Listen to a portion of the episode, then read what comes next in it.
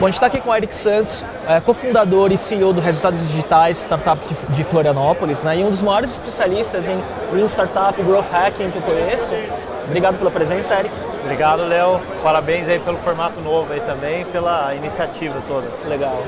Eric, como é que você está vendo a evolução do Senado, do ecossistema de empreendedorismo digital do Brasil?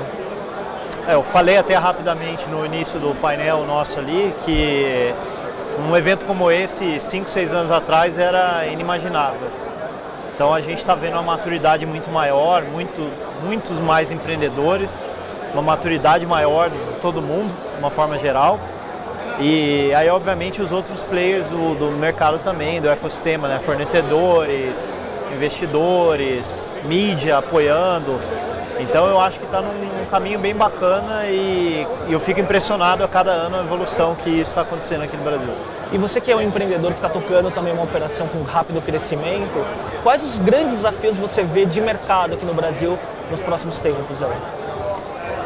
Eu acho que, de uma forma geral, a gente tem que abstrair um pouco de desenvolvimento do Brasil como país, assim, economia como um todo. Eu acho que os empreendedores conseguem crescer independente da, de como a economia está crescendo, deveriam crescer, né? É, mas o desafio que a gente tem, para mim, ainda continua sendo principalmente o mesmo desafio que a gente te, tinha cinco, seis anos atrás, que é encontrar mercado para as soluções que a gente está criando.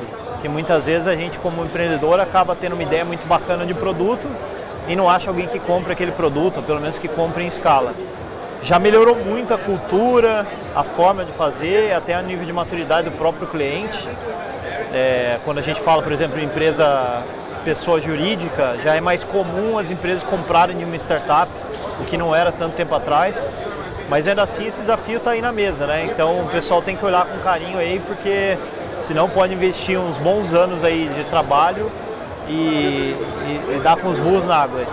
E Eric, como que você vê num evento como esse, no Case, esse intercâmbio, essa participação de gente de fora, como Samir Patel e outros, vindo trazer conhecimento e trocar conosco?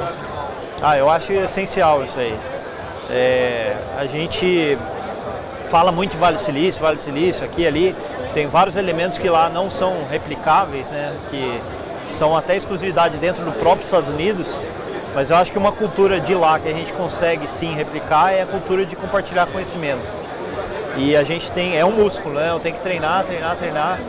E é bom trazer gente de fora como eles, que vem do Vale direto para cá, porque dá um choque também. Então, vários anos na frente do que a gente está fazendo aqui e a gente consegue ter um parâmetro diferente para as coisas que a gente está fazendo. Então é muito legal que agora a gente começou a ter esses eventos aqui no Brasil também os caras que são referência lá fora. Não é qualquer gringo também que está chegando aqui e falando. É o pessoal que é referência lá fora, que está vindo aqui e está falando coisa bacana. Legal. E para finalizar, você como empreendedor, quais os desafios da Resultados Digitais para 2015? Tem um monte, né? o pessoal vê a pinga que você bebe e não, não toma o que leva. Mas assim, o desafio nosso maior é continuar crescendo no, no, no, no ritmo que a gente tem crescido e aí a gente tem um desafio de operação mesmo, né? Pessoas, contratação, estratégia, processos.